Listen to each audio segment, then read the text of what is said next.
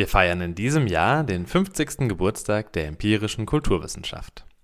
Das nehmen wir zum Anlass, Studierende der letzten fünf Jahrzehnte sprechen zu lassen und von ihnen zu erfahren, wie sie sich an das Studium erinnern und was sie mit dem Fach verbindet. 1971, vor 50 Jahren, gab sich das Fach einen neuen Namen. Das Tübinger Institut verabschiedete sich vom alten Namen Volkskunde und betrieb fortan empirische Kulturwissenschaft, kurz EKW. Mit dem Abschied von der Volkskunde ging auch der Abschied von überkommenen Forschungsansätzen einher. Die Umbenennung stand für eine Neuausrichtung der Disziplin. Seither haben viele Menschen in Tübingen EKW studiert und das Leben am Ludwig-Uhland-Institut, dem LUI, geprägt. In diesem Podcast kommen sie zu Wort. In jeder Folge erzählt eine Person von ihrer Studienzeit und erklärt uns, was das Fach für sie ausmacht. Dabei stehen die persönlichen Eindrücke und Erinnerungen im Mittelpunkt nicht wissenschaftliche Standortbestimmungen.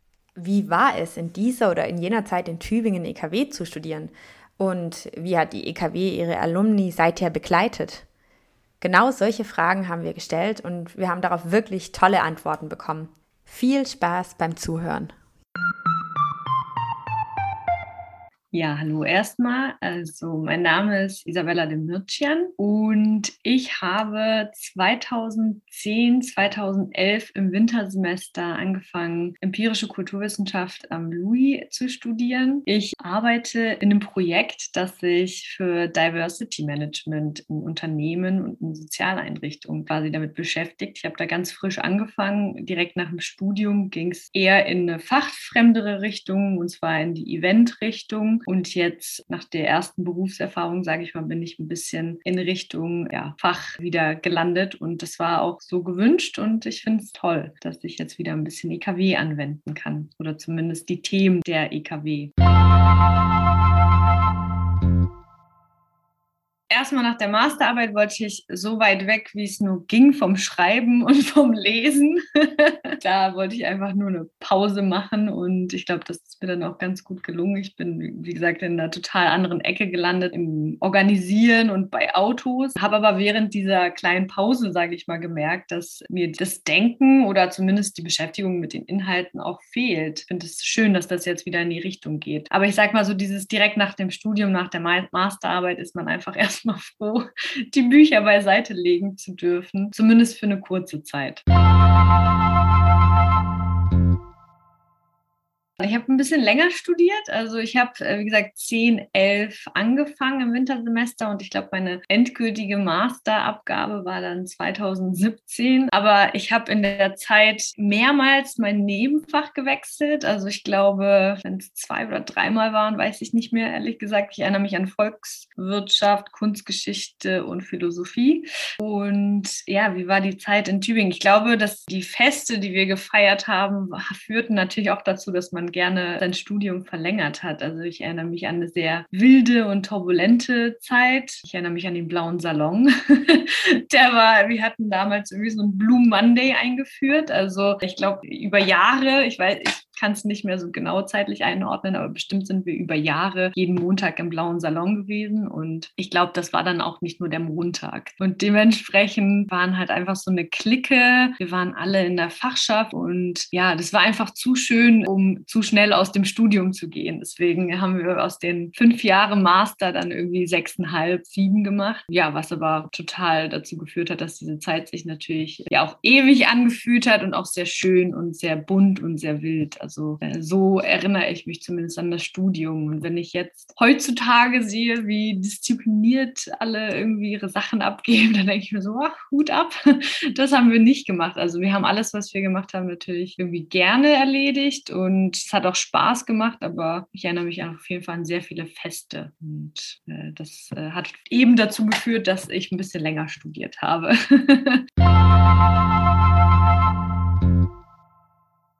Das Louis, ja. Also meine erste Erinnerung tatsächlich, als ich da mit einer Freundin, beziehungsweise damals noch unbekannten Studienkollegin, da haben wir uns, waren zwei, die sehr, sehr pünktlich zu diesem ersten erst die Treffen, erst die Café kamen und dann standen wir da irgendwie eine halbe, dreiviertel Stunde alleine vom Louis, bevor die Fachschaft und dann eben die Dozentinnen und Professorinnen eingetroffen sind. Und ja, wir standen vor diesem kleinen Häuschen und haben uns gefragt, okay, so, und hier studieren wir. Also, weiß nicht, Studium war zumindest als ich dachte, irgendwie mit 18, 19 hat, hatte ich irgendwie so große Hörsäle und Anonymität und weiß ich nicht, so das, was man aus den Filmen irgendwie und Serien kennt, jeder mit seinem Laptop und so.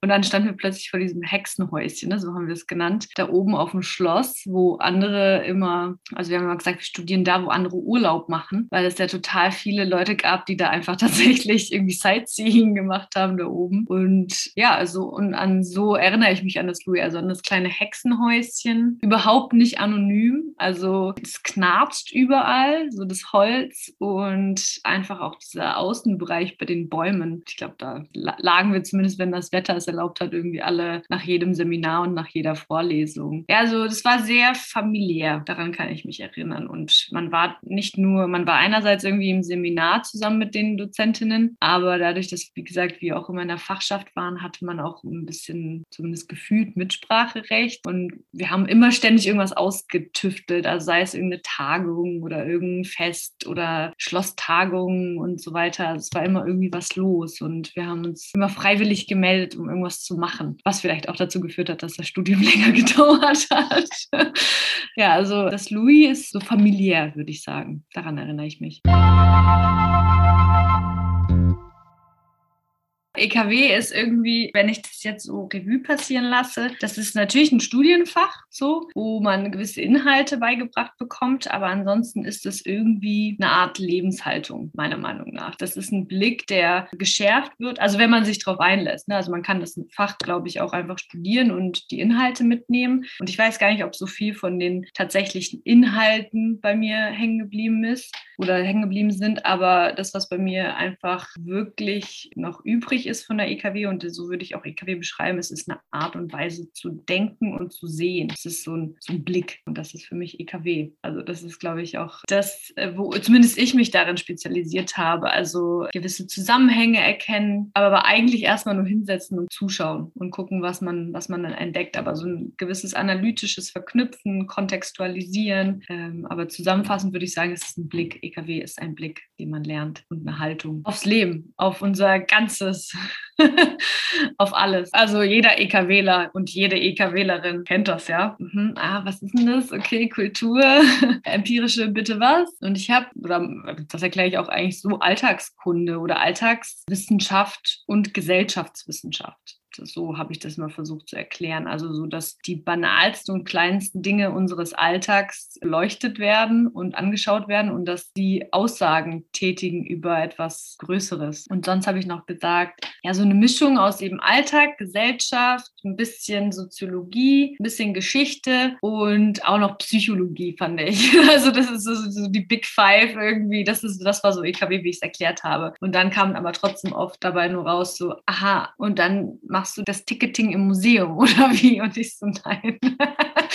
nee, nee, Mama, ich könnte die Ausstellung im Museum machen. Aber ja, Alltagskunde, Gesellschaft, so habe ich das immer versucht zu beschreiben. Und dann war natürlich die Frage, und wie empirisch? Ja, also durch Interviews und durch Beobachtungen versuchen wir quasi an den Kern der Sache zu kommen. Heutzutage sind es viel griffigere Begriffe. Also es gibt heutzutage ja so eine Vielzahl an Studienrichtungen. Ich glaube, heute heute ist die Hürde, jemanden zu fragen, was studierst du da eigentlich nicht mehr so wie früher. Also ich glaube, da haben wir uns früher mit dem Fach noch ein bisschen mehr äh, irgendwie abgesondert als heutzutage, weil heutzutage gibt es ja so viele verschiedene Studiengänge, die man vom Namen zumindest her nicht so direkt begreift.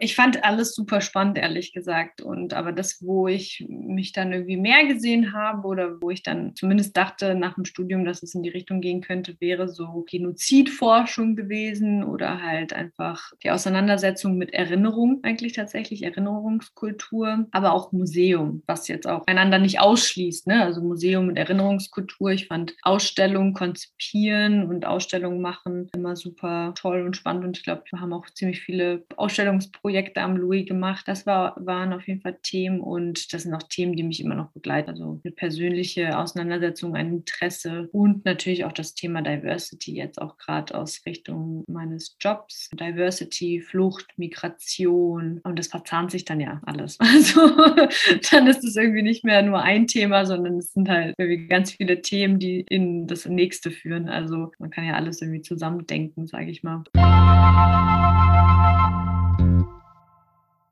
Ich glaube, das Studienprojekt, das war zumindest einerseits ein bisschen klar. Ja, also wir, wir, haben uns ja dafür äh, aktiv entschieden, im Studienprojekt Master zu bleiben. Also der Master besteht ja irgendwie aus 70 Prozent Studienprojekt. Das heißt, am Ende des Bachelors man sich auch überlegt, ob man Lust hat auf sowas. Und das war auf jeden Fall der Fall, eine Ausstellung zu machen und auch Protestkultur. Also ich habe mich davor zum Beispiel auch nicht unbedingt mit Protestkultur beschäftigt, aber das war auch dann super spannend. Und es gab eigentlich kein Thema, in das man sich nicht irgendwie irgendwie eingefuchst hat und was man nicht spannend fand. Zumindest habe ich mir meine Seminare und Vorlesungen auch so ein bisschen danach gewählt. Ne? Also das, das war ja eine Zeit, wo man sich das noch ein bisschen in Anführungsstrichen aussuchen konnte, was man zusammen wählt. Ja, und das Studienprojekt war auf jeden Fall der Grund, weswegen ich im Master geblieben bin. Situationen, äh, in denen ich den EKW-Blick einbringe und nutzen in meinem Alltag. Und ich würde sagen, ich, ne, das, ist, das ist so eine Entscheidung. Also die EKW hat mich geprägt und ich habe auch also meinen Blick auf die EKW geprägt und dementsprechend würde ich sagen, begleitet es mich einfach immer. Also dieses einmal so einen Schritt, Schritt nach zurücksetzen und das Ganze vielleicht so ein bisschen zu, von weitem zu beobachten. Also außer es geht um emotionale Sachen, da hilft EKW dann doch nicht, sage ich mal. Aber so, wenn es um Prozesse oder Abläufe oder gesellschaftliche, ja jetzt einfach gerade diese ganze Situation zum Beispiel Corona und was passiert da einfach mit der Gesellschaft und so, ich würde sagen, ich wende jeden Tag meinen EKW-Blick an, weil ich, ich kann einfach nicht Nachrichten gucken, ohne dann mit meinem Partner anzufangen, irgendwie darüber zu reden, was ich denn glaube, dass das jetzt bedeutet und warum die Masse so irgendwie reagiert. Und ist doch klar. Und er sagt dann auch immer so, ja, müssen wir eigentlich immer so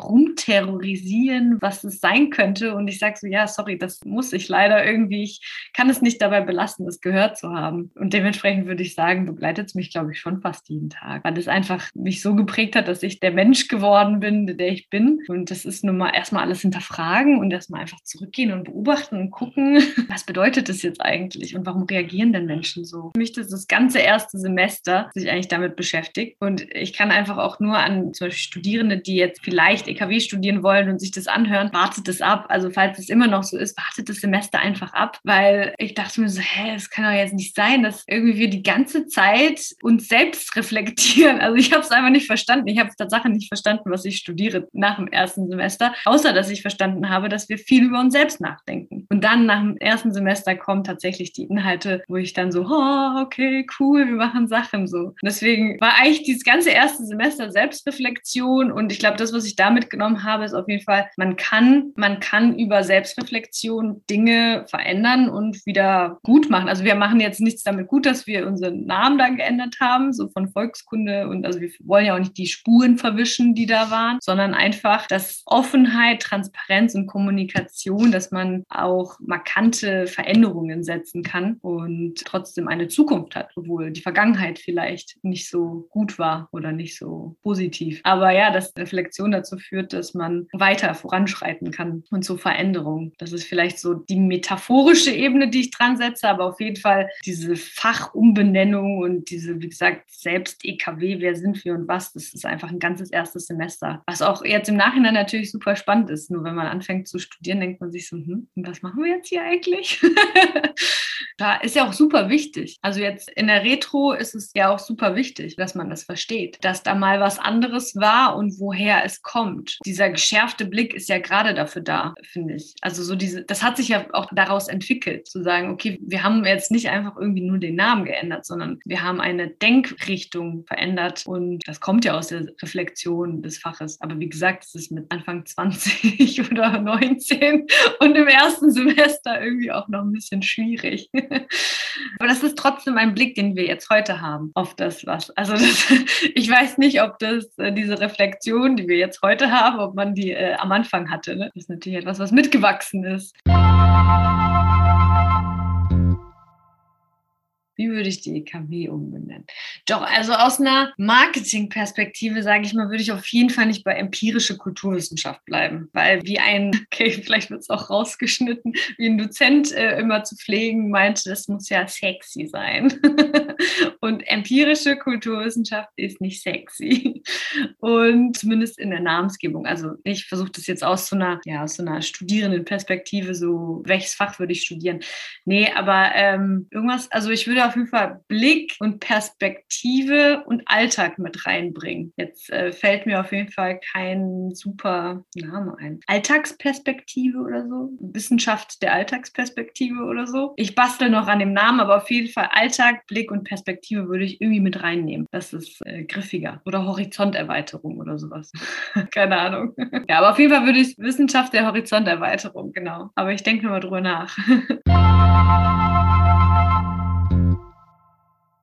Ich hoffe, dass es auf jeden Fall eine lange Tradition und lange Zukunft noch geben wird. Ich hoffe, dass äh, ich weiß jetzt natürlich aus der Hinsicht gar nicht, wie viele Abiturientinnen sich dafür entscheiden, EKW zu studieren. Und ich hoffe aber, dass es noch sehr, sehr viele sind und dass es einfach noch ganz lange weitergeht. Und genau, das, das wünsche ich mir für die Zukunft, dass EKW eine Zukunft hat, dass ich vielleicht in zehn Jahren nochmal über meine EKW-Vergangenheit reden darf und dass es die EKW dann noch gibt. Naja, und auf jeden Fall so, so inhaltlich gesehen habe ich es jetzt so ein bisschen mitverfolgt, entwickelt sich das Fach ja. Und ich finde, das könnte so ein modellhaft sein für ein Hybridfach. Also so jetzt irgendwie mit Technik und mit all den ganzen neuen Sachen. Das Fach geht ja mit. Und dementsprechend hoffe ich, wenn das Fach weiter mitgeht, wird sie auch auf jeden Fall eine Zukunft geben. Zumindest inhaltlich und thematisch. Ich hoffe auch von der Studierendenrichtung.